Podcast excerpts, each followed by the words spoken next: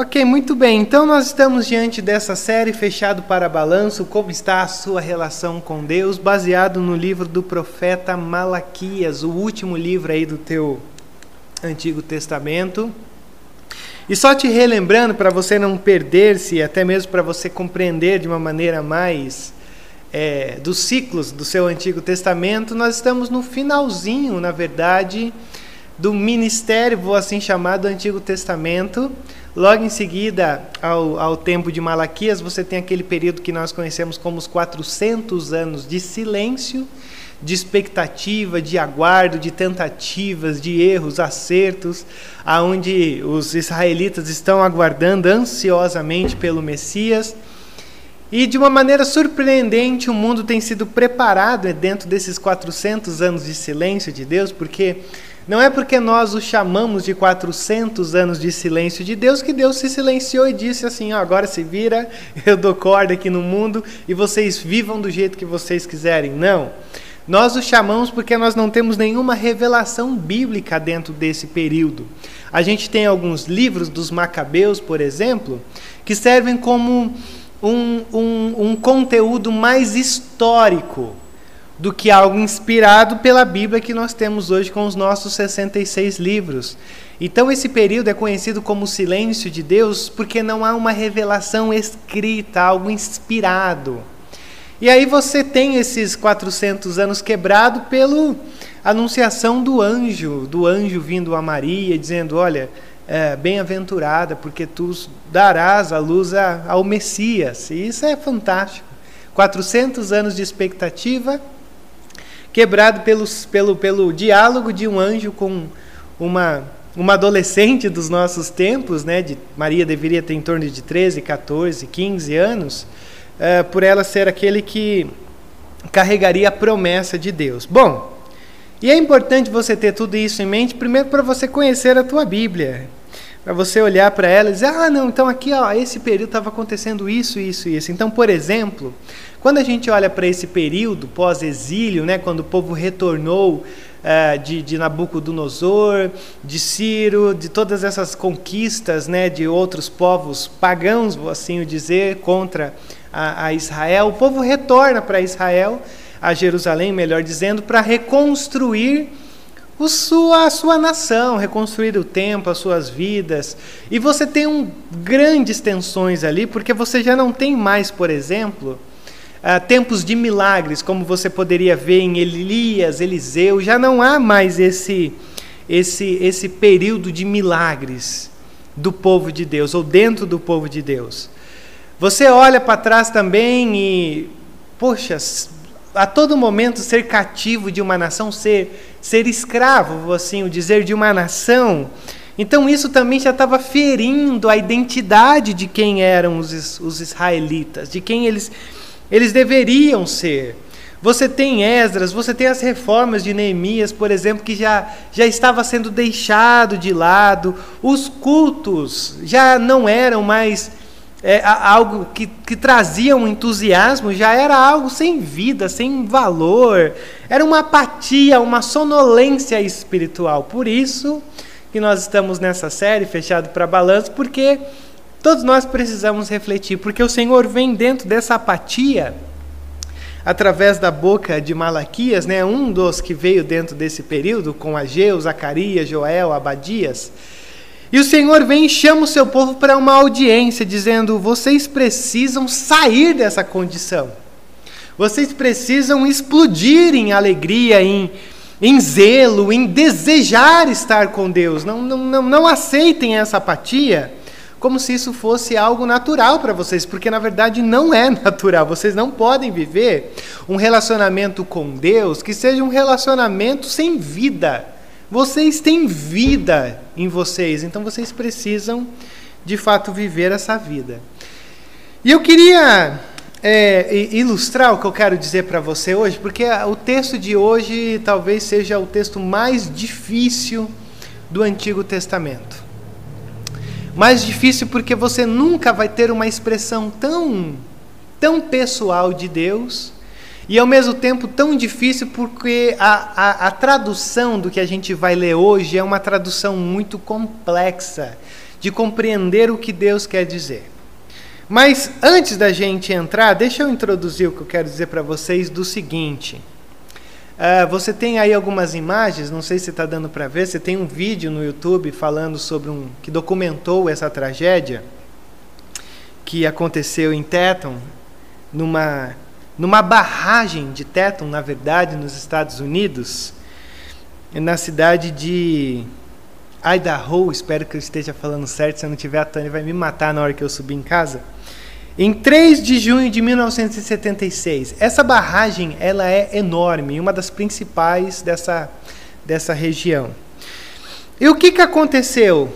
Logo em seguida dessa construção e do término e de tudo aquilo que era tão necessário para um momento, para a região, para a época e coisas assim, uh, começou a acontecer alguns vazamentos, alguns trincados a começaram a, a acontecer nessa barragem e alguns, algumas pessoas foram chamadas para que fossem lá e olhassem o que está acontecendo. Um pouco parecido, muito com o caso de Mariana, né, que nós experimentamos aqui no Brasil.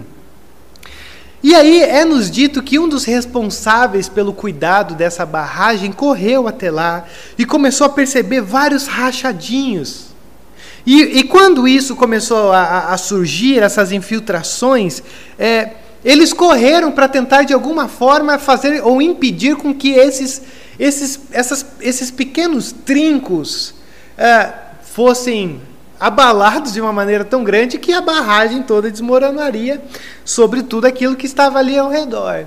E aí uma equipe foi chamada para ir lá diante desse, desse caos que já estava começando a acontecer e quando eles chegaram próximo a esses trincados, uh, simplesmente o chão começou a trincar de uma maneira que eles tiveram que fugir dali sem nada fazer. Ou seja, resumindo, o que, que aconteceu? Entraram no carro, saíram correndo dali e fizeram de tudo para permanecer completamente longe desse caos que estava prestes a acontecer. Porque o que, que aconteceu?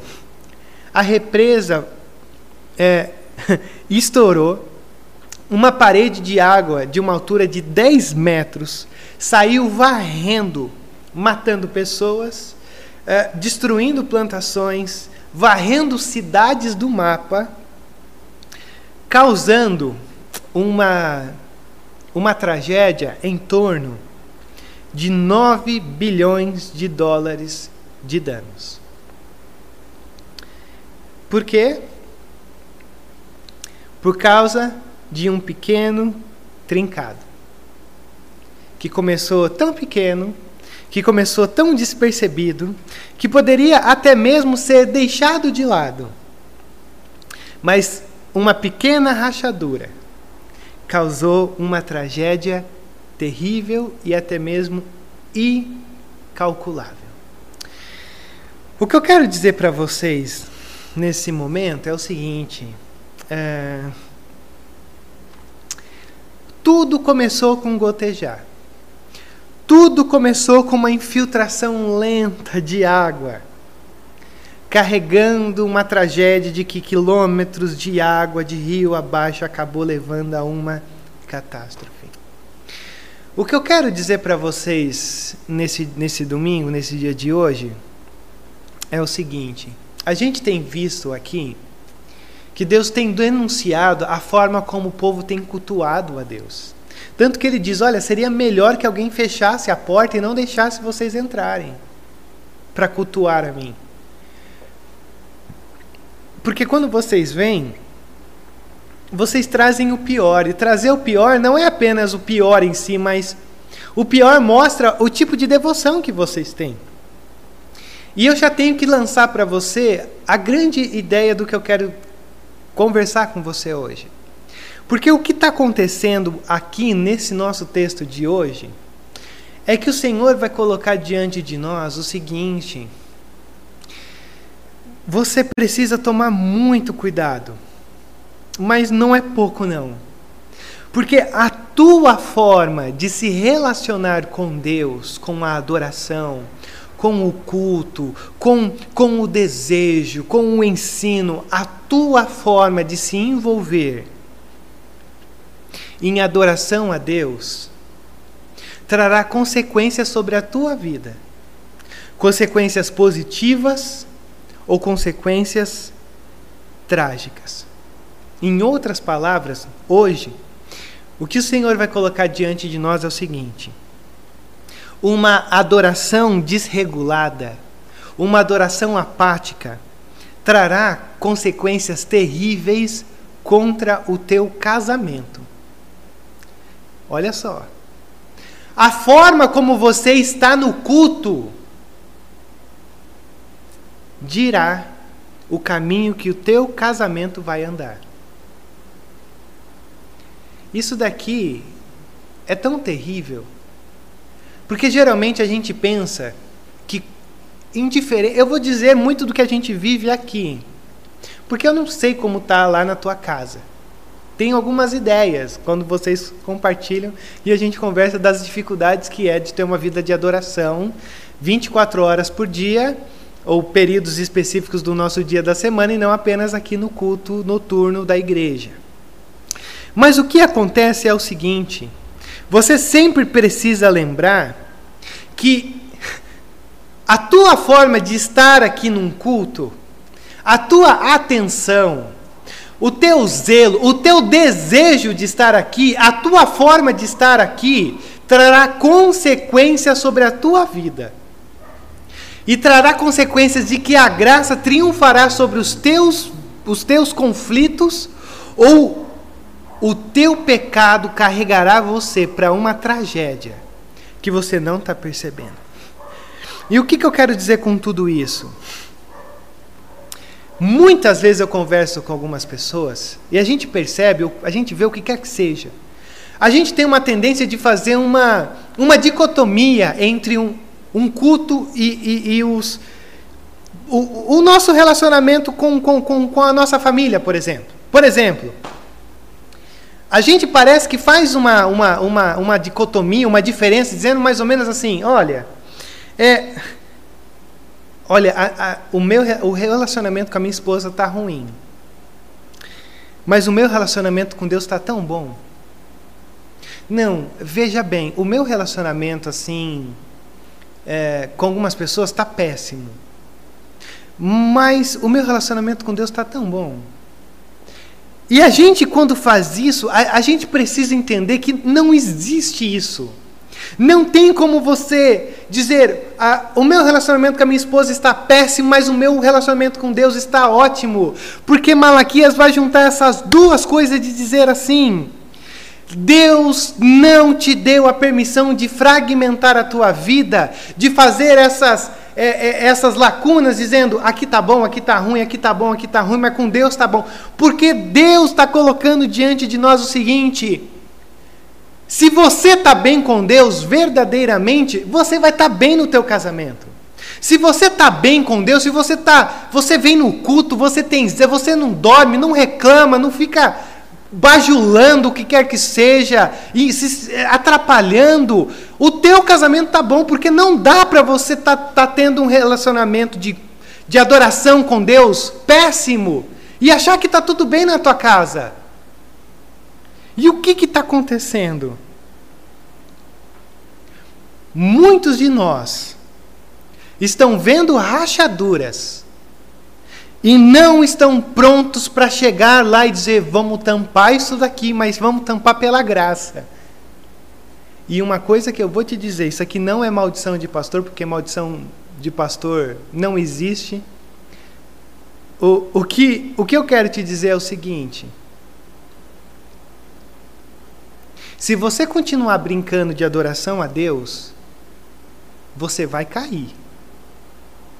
E eu quero ver se você vai ter coragem e reconhecimento de se levantar. E você vai sofrer consequências terríveis dentro do teu casamento, porque eu não sei se você já percebeu isso. Isso aqui não é uma doutrina, isso daqui não é uma, uma única possibilidade. Mas me parece que quando o crente faz bobagem, quando o crente cai, cai para valer. Quando a gente parece que está envolvido por essa atmosfera da graça, parece que quando a gente cai é, uma, é um tombo que é pior de uma pessoa que não temia a Deus e nada. Então a coisa é muito séria aqui hoje, porque você precisa olhar para o teu casamento, você precisa olhar para a tua relação com a tua família e dizer assim: a minha relação com a minha família tem que andar tão pela graça como o meu relacionamento com Deus. E não há como não não juntar essas duas coisas e compreender aquilo que a graça pode fazer através das, das rachaduras que você e eu provocamos. Tudo isso é só introdução. Deixa eu dizer para você então aonde eu quero chegar. É o seguinte. A gente pode olhar para esse texto e perceber uma coisa simples nessa, nessa manhã. A gente já vai recebendo mensagem do WhatsApp aqui, é um barato. é, Deus está profundamente envolvido com a tua vida, como um todo, é o que eu já te disse. Deus está particularmente envolvido com a tua vida e você não pode fragmentá-la porque ele não fragmenta a tua vida. Ele não diz assim, não, isso importa, isso não.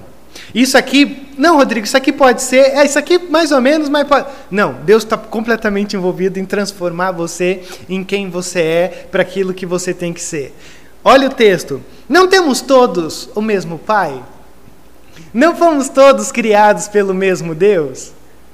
Por que será então que quebramos a aliança dos nossos antepassados, sendo infiéis uns com os outros? Perceba uma coisa: duas formas como Deus se revela nesse texto. Se revela como um pai e se revela como Deus. Fantástico. Um pai poderoso. Um Deus como pai.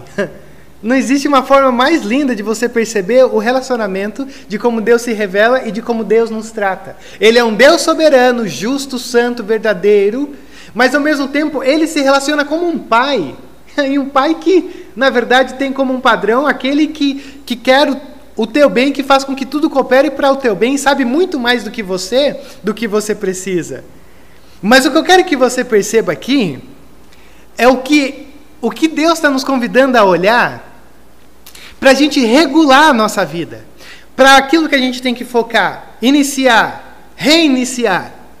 Porque Ele está dizendo assim: vidas bagunçadas rachaduras sendo criadas, sendo ignoradas, sendo percebidas, precisam olhar para Cristo. Esse é o ponto central, esse é o foco inicial para qualquer discussão. Uh, Rodrigo, uh, fiz tanta bobagem, não sei como começar. Comece por aqui. Em quem Deus é? Ele tem o poder de fazer todas as coisas novas e ao mesmo tempo ele tem a graça, como um pai, de começar tudo de novo através daquilo que ele tem para você, pela graça dele. Então ele está nos chamando para olhar, ó, ó, vamos lá, vamos começar. Uh, comecem olhando para mim, foquem em mim. Porque o que eu vou dizer para vocês a partir de agora, o negócio é sério. Mas tem um outro lado desse texto, porque ele diz assim: Por que será então que quebramos a aliança dos nossos antepassados, sendo infiéis uns com os outros? E é aqui que a gente vai entrar nessa questão do matrimônio. Interessantíssimo que a Bíblia, sempre quando fala da nossa relação com Deus, a relação de Deus com a igreja, sempre traz uma ideia, é, muitas vezes, melhor dizendo, de que a nossa relação com Deus, ou essa aliança de Deus com, com, com, com o seu povo, com o ser humano, é uma aliança muito parecida com uma aliança matrimonial de que eu amei vocês. Lembra do livro de Oséias? Leia o livro de Oséias também, junto com Malaquias, que já está chegando no fim. Que coisa linda, embora trágico. Eu amei vocês, mas Oséias, vai e case é, é, tome uma mulher de, de, de tendência a prostituir-se, porque você vai casar com ela e ela vai se prostituir com outros homens. E aí, Osés, o que, que você acha disso? Senhor, o fardo é pesado. Osés, é isso que acontece comigo. Vocês estão dizendo que me amam, eu entrei numa aliança com vocês, mas vocês estão fazendo um monte de aliança, se prostituindo com um monte de deuses. Essa é a minha relação com vocês. Só que aqui acontece uma coisa fantástica.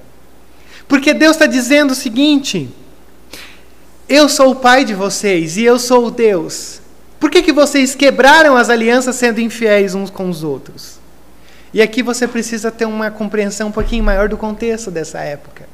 Quando uma pessoa era para ser dada em casamento, era o pai que determinava quem casava. Imagina você viver essa época.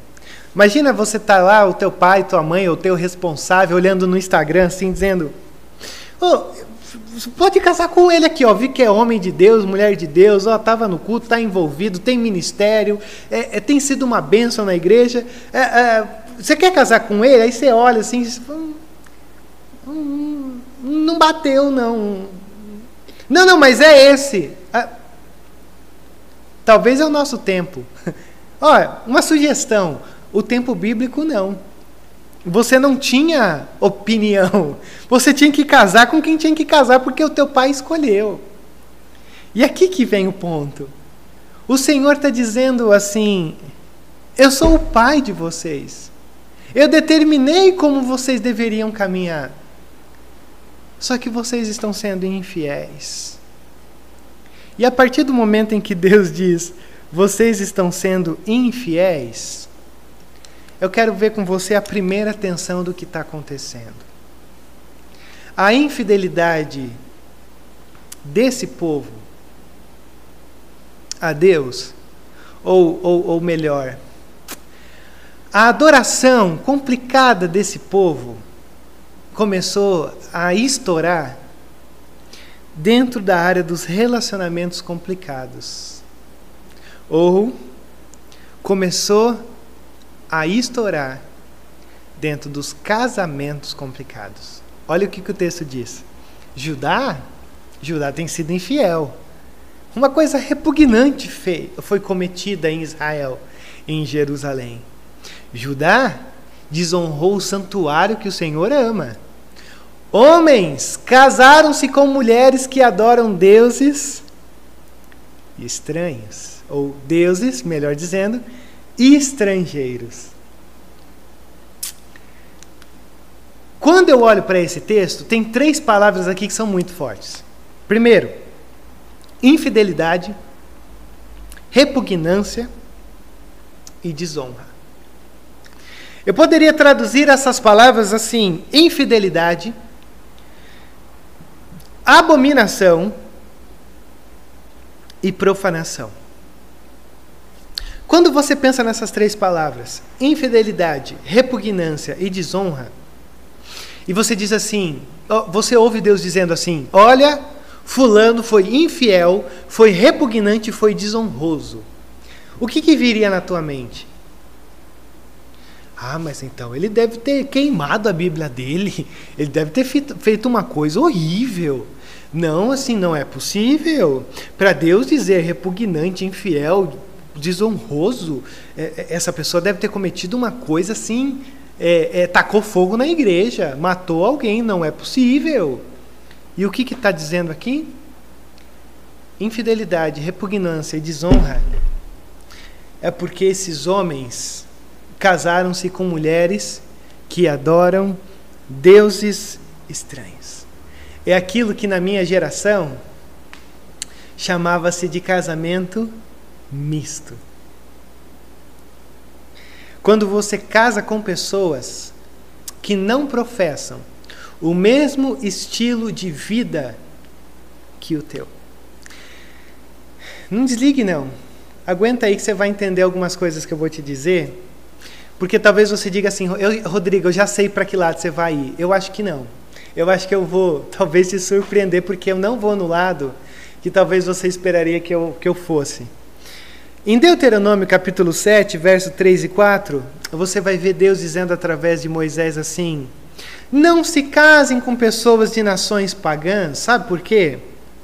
Porque eles vão te levar a adorar os deuses deles. Não entre nesses relacionamentos, porque assim, um relacionamento é uma das coisas mais íntimas, aliás, é a mais íntima que tem. Então, se você entrar num relacionamento que a pessoa não está no mesmo passo que o teu, ou, ou, ou, ou nesse passo que eu posso chamá-lo de um estilo de vida que nem o teu, mas não de material, de, de cultura, de, de crescimento, de quem é, num sentido espiritual, porque o espiritual não é fragmentado, mas a nossa vida gira em torno desse pensar espiritual, então isso já nos coloca num outro patamar diferente daqueles que não acreditam em nada, porque nós temos valores, nós temos uma crença, nós temos desafios, nós temos uma agenda diferente da agenda daqueles que não acreditam em nada. Então Deus, sabendo disso, falou: não entre nesses relacionamentos. E aí lá em 1 Reis, capítulo 1 Reis, capítulo 11, você vai ver justamente alguém que não ouviu esse conselho, entrou nesses relacionamentos, e o texto vai dizer assim: Salomão amava muitas mulheres estrangeiras, moabitas, amonitas, edim, é, é, é, é edomitas, ititas, todo tipo de mulher de, de que você tem na época, junto com a filha de Faraó. E o que, que aconteceu? ele entregou seu coração a essas mulheres, e o seu coração foi carregado a adorar deuses estranhos. Por isso, seu coração não era totalmente fiel ao Senhor. O que está acontecendo aqui? Quando a gente olha para textos como esse e temas como esse, o que está em jogo aqui não é uma, uma questão entre raça e etnia, ou nem sei se pode se dizer raça.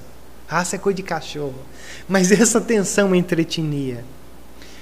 O grande argumento de Deus, se tratando de casamento de pessoas, eu não gosto desse, dessa palavra casamento misto, mas de pessoas que têm valores diferentes, se tratando de relacionamento com Deus. A grande questão que está aqui diante de nós diz respeito à adoração e idolatria. Só isso. Se você é um adorador, como que você vai conseguir casar com uma pessoa que não é adoradora? Ou adorador? Consegue ver a atenção? Consegue perceber o que está diante de nós?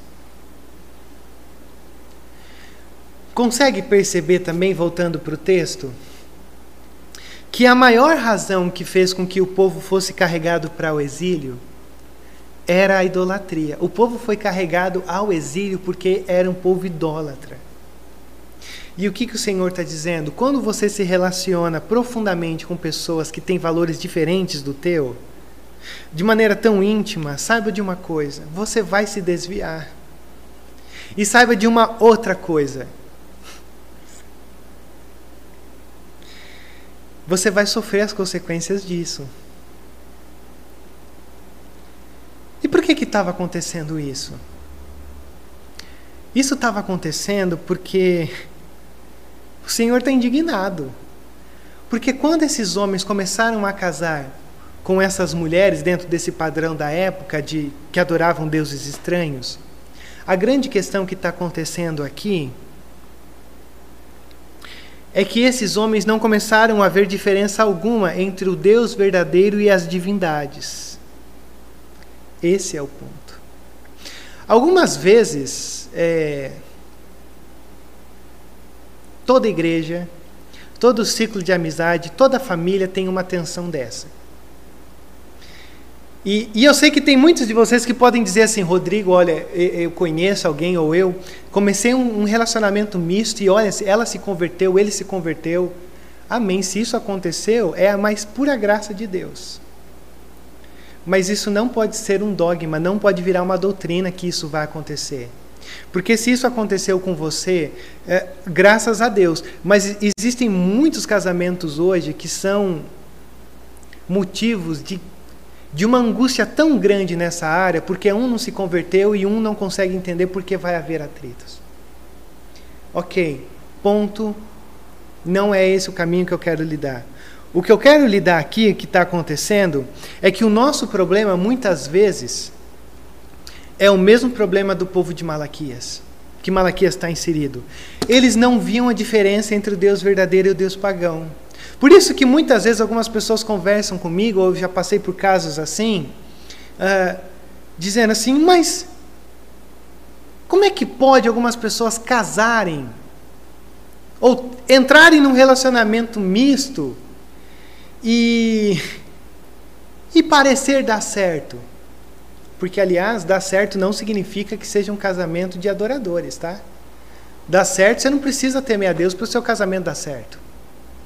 Tem gente que não acredita em nada e tem um casamento que você fala assim: meu Deus do céu, melhor do que do povo da igreja.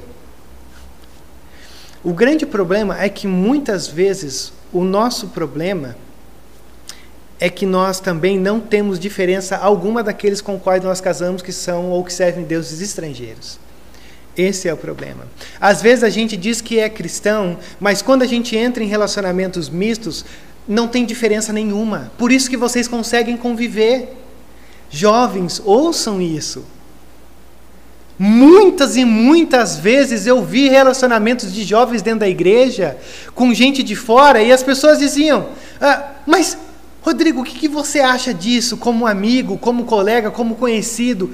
Ele ou ela não é da igreja, se relacionando com alguém que não é da igreja. Aí eu sabe o que eu pensava? Eu não dizia, mas eu pensava assim. Sabe qual é o grande problema aí? O problema aí não é o casamento misto. O problema aí é que ambos adoram deuses estranhos. Só que um está dentro da igreja e o outro não. Deixa eu usar esse termo para você entender, mas de maneira alguma isso aqui é pejorativo. Esse não é um casamento misto. Você tem dois pagãos aí. Só que um pagão frequenta a igreja e o outro pagão não frequenta a igreja. Porque de verdade,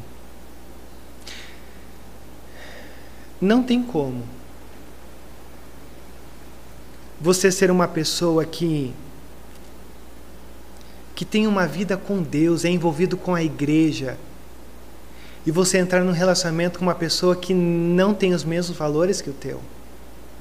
Não tem como. Não, Rodrigo, tem como, sim, quando a gente faz bobagem. Quando às vezes a gente é carregado, circunstâncias, imprudência, imaturos. Quando a gente faz bobagem, a gente tem que sofrer as consequências disso.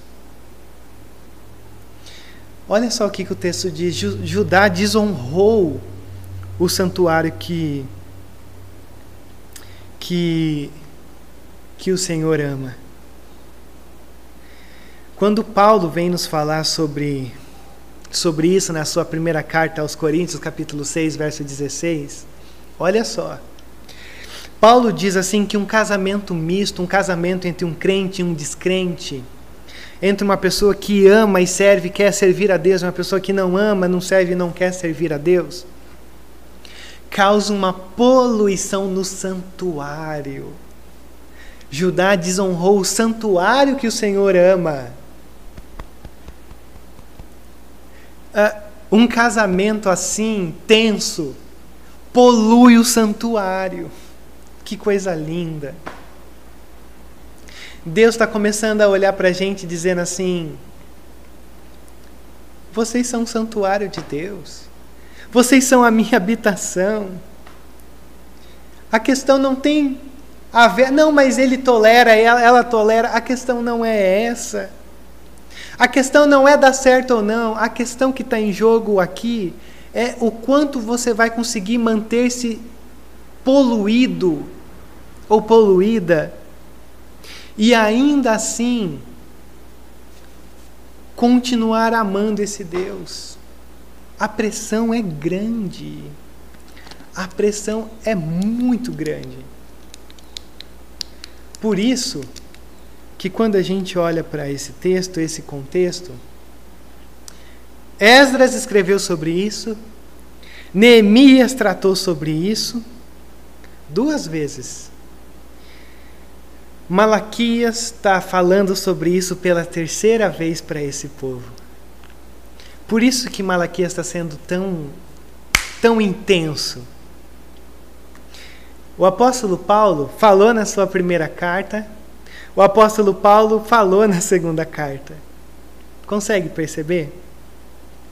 Consegue perceber que os nossos relacionamentos são talvez um dos maiores problemas que a gente tem que enfrentar? Talvez porque você não vê oportunidade de casar com alguém que é crente? Talvez porque você já está num casamento assim? Talvez porque você namora, ou você namora com alguém que está nessa condição. E você tem três coisas. Não, Rodrigo, Hum, não conheço nenhuma mulher, nenhum homem crente para namorar. Aliás, os da igreja tão, são péssimos, hein? Já ouvi isso. Prefiro namorar com alguém de fora do que os da igreja. Talvez ele seja só, ou ela seja só um pagão que frequenta a igreja. Tome cuidado. Não coloque o teu jugo, o teu olhar sobre aquilo que você vê aqui, achando que isso é tudo. Isso aqui é só, um, é só uma pincelada de um quadro maior. Talvez você está num relacionamento, num namoro misto do que eu estou te dizendo aqui, e de coração, eu, eu, eu duvido que você teria coragem de terminar um relacionamento desse. Como na minha vida, na minha adolescência, eu entrei nesse, num relacionamento assim, e eu não conseguia sair. E dentro desse relacionamento, a minha oração sempre era diante de confronto de amigos que chegavam para mim e diziam: Rodrigo, não dá para você continuar. E eu, mas eu não consigo. A minha oração era: Senhor, faça alguma coisa acontecer do lado de lá para que me deixe de amar e, e que termine comigo, porque, Senhor, eu não tenho forças. E eu posso dizer para vocês o que, que aconteceu? Aconteceu justamente isso que eu orei. E graças a Deus por isso. Graças a Deus porque nós temos um Deus que ouve a nossa oração. Mas talvez seja o teu caso de que você já está dentro de um relacionamento assim. E de maneira alguma tem que passar pela tua mente qualquer coisa do tipo: ah, mas então será que eu tenho que me divorciar? Óbvio que não. O apóstolo Paulo, dizendo sobre isso na sua carta, diz: a mulher que é crente de certa forma, santifica o marido. Isso não quer dizer que ele vai ser crente ou qualquer coisa assim, mas num sentido de que ela ela cria uma atmosfera santa dentro de um ambiente, ou ela cria um ambiente pautado pela graça. Do contrário, também, o um marido que tem a esposa que não é crente. Esse marido, ele cria esse ambiente da graça. Por isso que eu estou te dizendo isso, porque eu tenho certeza, porque Esdras teve certeza, Neemias teve certeza e Malaquias teve certeza, que situações assim não mudam com uma mera exortação. Três vezes, a primeira, a segunda e essa aqui. E se você ler o relato de Neemias lá, você vai ver que Neemias também pegou pesado, hein? Depois você dá uma olhadinha lá, procura esses três livros. E olha só o que, que o Senhor diz. Que o Senhor lance fora das tendas de Jacó o homem que faz isso. Seja ele quem for, mesmo que esteja trazendo ofertas ao Senhor dos Exércitos, por quê? Porque você não pode estar aqui na igreja achando que você está bom, que está legal, eu gosto de ouvir, mas se na tua casa está um inferno. Ou você não pode estar aqui achando que a tua sonolência espiritual não vai interferir na tua casa, porque vai vai interferir na tua casa, em quem você é, nos teus valores. Você vai consumir coisas que não deveriam ser consumidas. Você vai entrar por caminhos que não deveriam ser, é, é, ser entráveis. Tudo por quê? Porque quando você vem na igreja, você faz qualquer coisa, menos oferecer o teu coração diante do altar do Senhor. Só isso. Só isso. Eu estou gastando mais tempo do que eu pensei que eu ia gastar nesse estudo mas tenha paciência comigo. A segunda atenção que você tem aqui é uma adoração paganizada. Porque se você começa a, entrar por esse caminho, não, o pecado nunca te deixa onde você, onde você acha que, que ele te deixou. Olha o que, que o texto diz. A outra coisa que vocês fazem: enchem de lágrimas o altar do Senhor. Choram e gemem, porque ele já não dá atenção às suas ofertas nem as aceita com prazer. Olha que coisa positiva. Vocês enchem de lágrimas o altar do Senhor. Nossa, Rodrigo, olha, vou dizer para você, hein? Então, o que você está querendo dizer é que a gente tem que chegar na igreja e derramar lágrimas e dizer, Senhor, é, miserável homem que sou, coisas assim? Sim, seria bom. Mas o que está acontecendo aqui é o problema do seguinte: vocês choram e gemem, porque ele já não dá atenção às suas ofertas nem as aceita com prazer. O que está acontecendo aqui é o seguinte: o povo de Deus está começando a aderir a um jeito paganizado de prestar culto. Ou o povo de Deus está começando a tratar o Deus verdadeiro de uma maneira idólatra. Por quê? Num contexto como esse, era comum entre a adoração aos deuses pagãos você fazer esse tipo de coisa. Por exemplo, é, os deuses pagãos, eles, eles têm poder para muitas coisas. Mas os deuses pagãos, vou assim eu, eu me referir, eles, por exemplo, não têm poder para se alimentarem.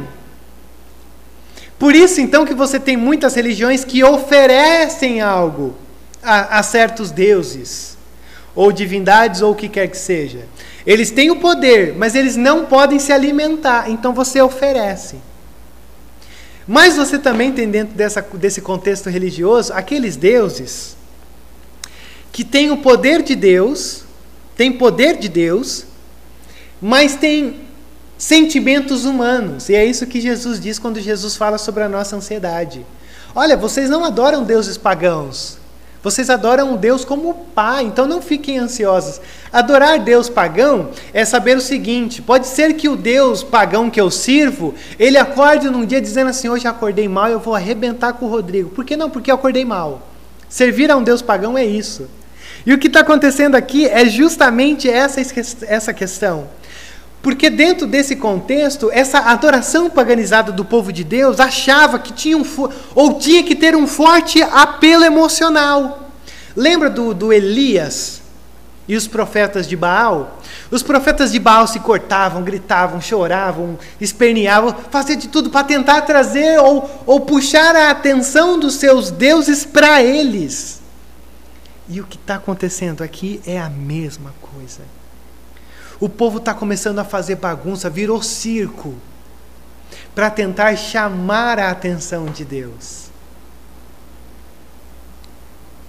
Ou pode ser que esse texto está nos falando sobre a diferença entre arrependimento e choro de remorso.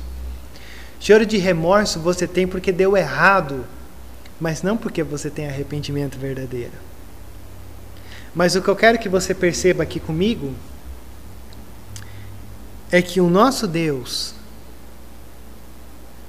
não se comove com as tuas lágrimas. O nosso Deus não, não é abalado pelas tuas emoções. Embora as tuas lágrimas são necessárias, embora as tuas emoções precisam sempre ser é, colocadas diante desse Deus, pela ilustração de ler os salmos, o que estava no coração era expressado. Mas o que está em questão aqui é que Deus está à procura da tua obediência.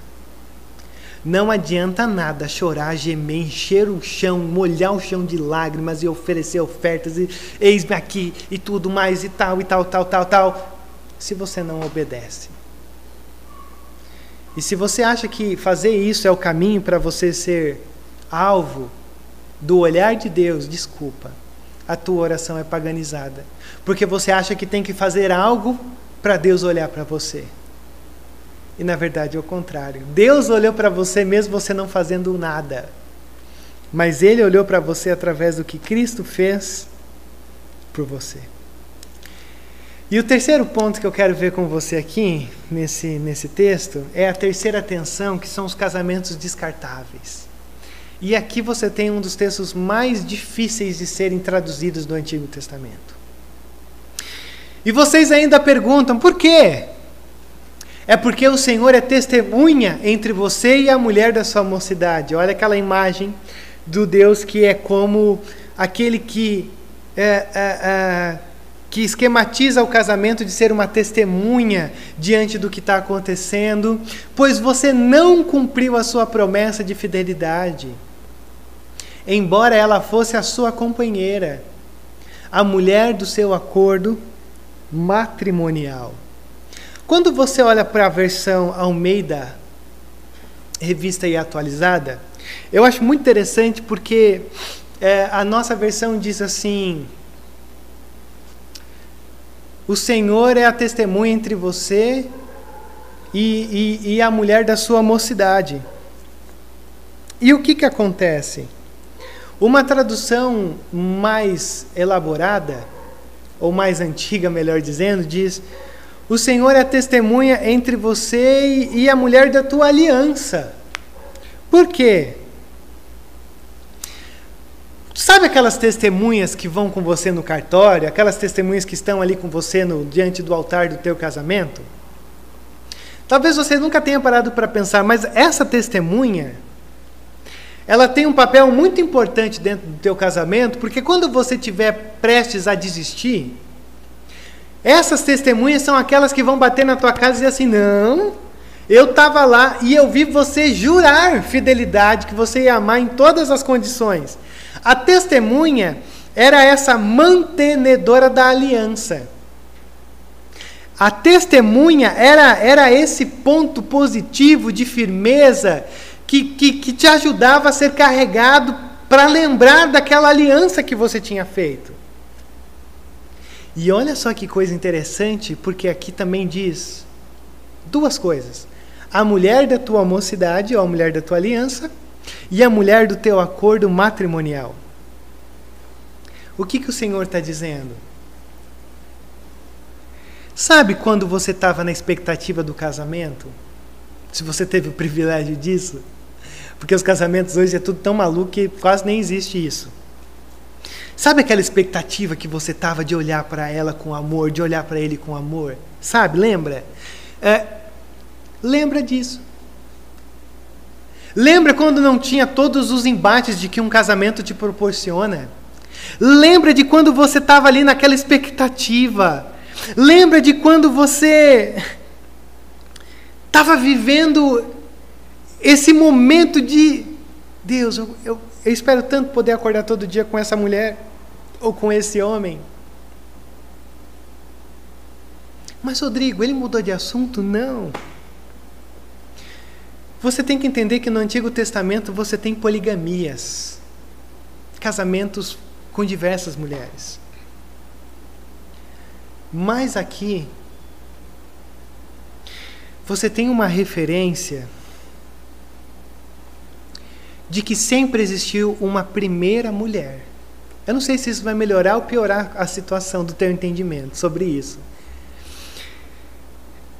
Quando Neemias, por exemplo, sugere para que os homens se divorciem de suas mulheres estrangeiras, é interessante porque ele diz assim: Deixe todas elas e fique com a mulher da tua mocidade.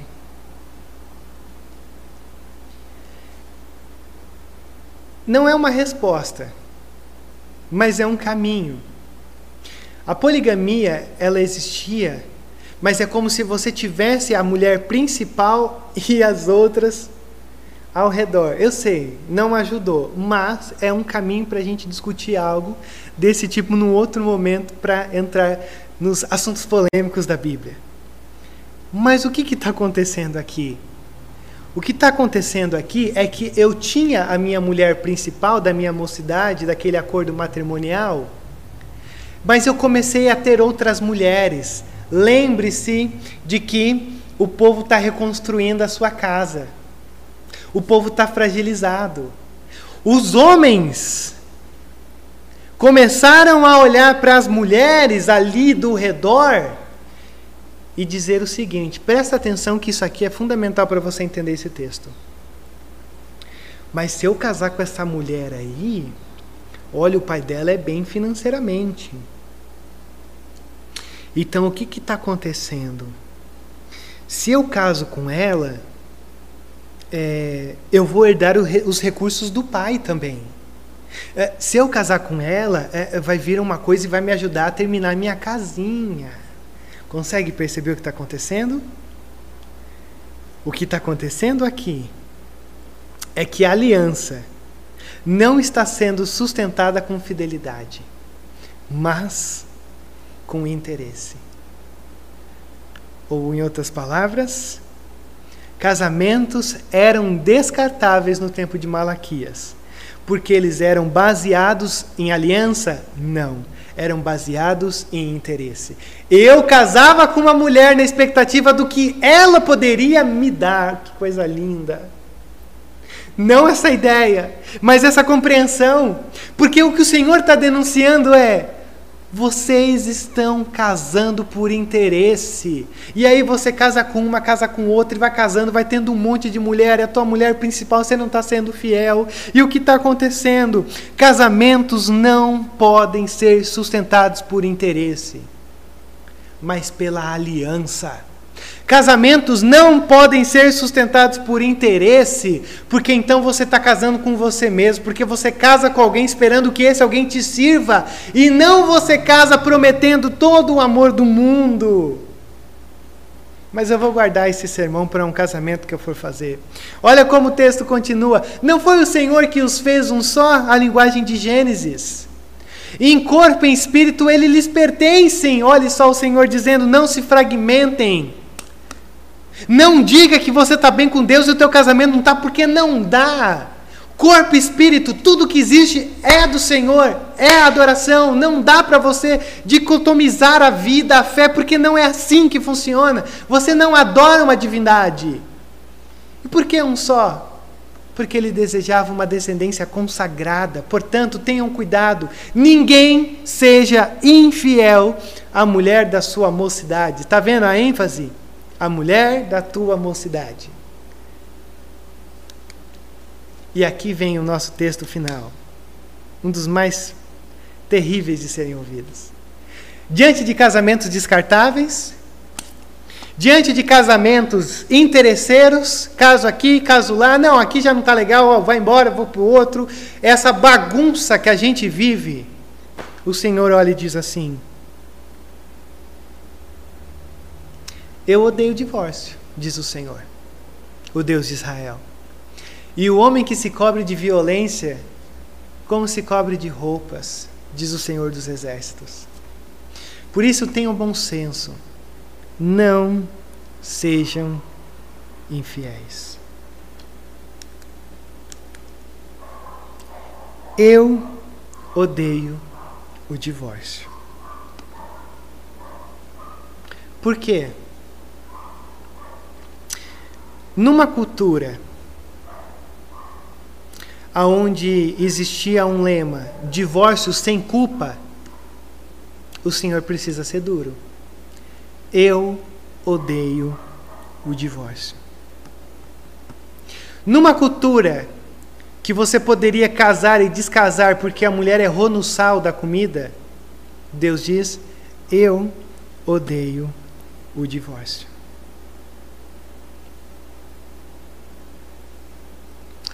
Numa cultura onde pessoas são descartáveis, Deus diz: Eu odeio o divórcio.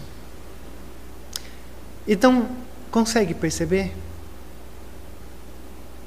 Consegue perceber o que está aqui diante de nós? E consegue entender esse texto de uma maneira mais profunda? Eu poderia entrar nesse momento e dizer que Deuteronômio 24, Moisés previu o divórcio.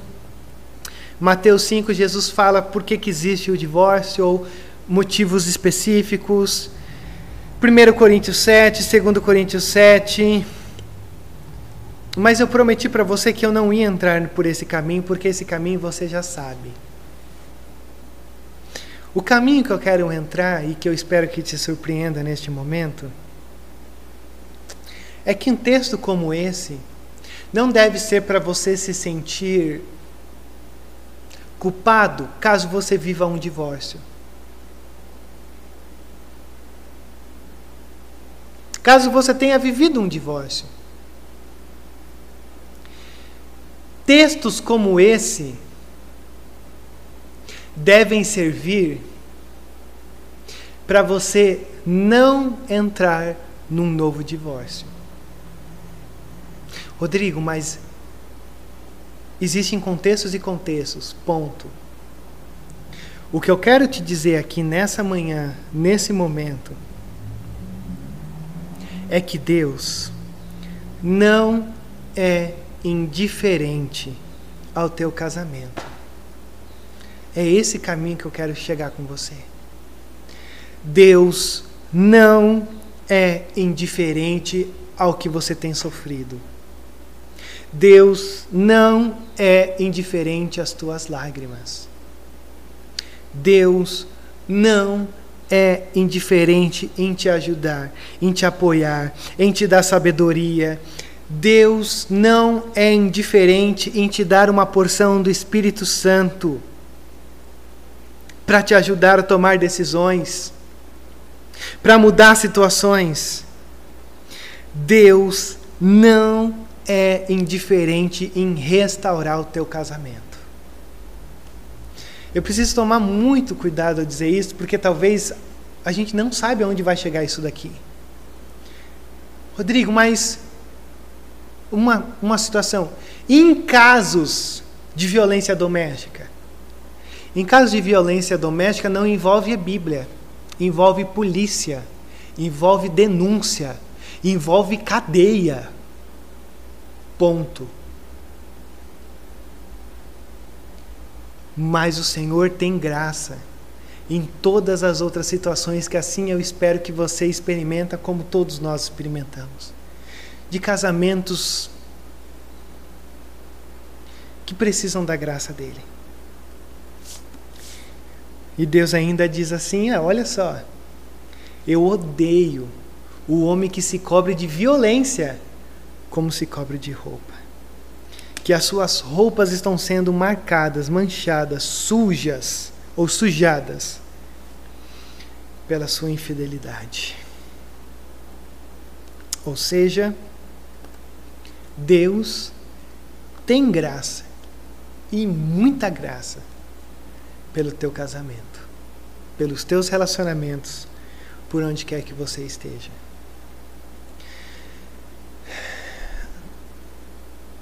Eu talvez precisa lembrá-lo disso. Nós estamos completamente abertos para lidar com qualquer situação dessa aí. Semana passada eu disse para você que a liderança não conseguirá resolver os problemas que você tem, e nem é papel dela. Mas ela tentará de tudo, embora ainda errando, embora ainda fracassando, não te deixar sozinho nessas circunstâncias. Então talvez seja esse o momento que você tenha de compreender que você precisa de ajuda e que essa, essa ajuda celestial está diante de você. Deixa eu dizer a última coisa para você pensar e refletir a partir disso daqui. Se afirmamos que estamos sem pecado, enganamos a nós mesmos. E a verdade não está em nós. Se confessarmos os nossos pecados, Ele é fiel e justo para perdoar os nossos pecados e nos purificar de toda injustiça. Sabe? Se a gente diz que não tem problema nessa área, a gente está mentindo. E não apenas mentindo, mas enganando a gente mesmo. E a verdade que transforma não está em nós. Agora, se nós confessamos, se nós reconhecemos, não apenas quem somos, mas que Ele é fiel e justo para perdoar os nossos pecados e nos purificar de toda injustiça, nos colocar numa nova atitude, num novo patamar, numa nova condição. Tudo se fará novo. Lembra que eu disse no início? A única coisa que te separa da graça é você mesmo. A única coisa que te separa de um novo dia é você mesmo. A única coisa que te separa de experimentar uma, um impacto profundo da graça de Deus é você mesmo. E tudo isso só pode ser possível por causa da cruz. Tudo isso só pode ser possível de ser experimentado a partir do momento em que você olha para a cruz e diz: Senhor, é verdade. Sou terrível. Meu casamento é terrível. Não responsabilize o outro, mas olhe para si e diga a verdade. Eu preciso andar por esse caminho. É, Senhor, tem coisas que eu faço eu não percebo. Senhor, tem tanto. Senhor, eu estou criando muita rachadura E, e essa barragem aqui não vai aguentar. Esse casamento não vai aguentar. E eu preciso, Deus, imediatamente, de uma de um toque do Senhor. Só um toque. Ou Senhor, eu preciso só tocar talvez nas tuas vestes, para que tudo aqui seja purificado. E eu tenho certeza, não tanto quanto eu gostaria de ter essa certeza, que os nossos relacionamentos podem ser transformados por essa graça. Quando você se desarmar, quando você reconhecer, quando você confessar e quando você se jogar na graça de Deus. Senhor, obrigado por essa oportunidade. Obrigado por essa palavra. Obrigado por Malaquias, esse texto. Muito forte, mas mais do que um texto de denúncia forte, é um texto forte de nos mostrar uma graça forte. Assim nós oramos, ó Pai, que esse seja apenas um, um pontapé de tudo aquilo que o Senhor pode fazer nos nossos relacionamentos. Assim nós oramos, ó Deus. No nome santo de Jesus. Amém e amém.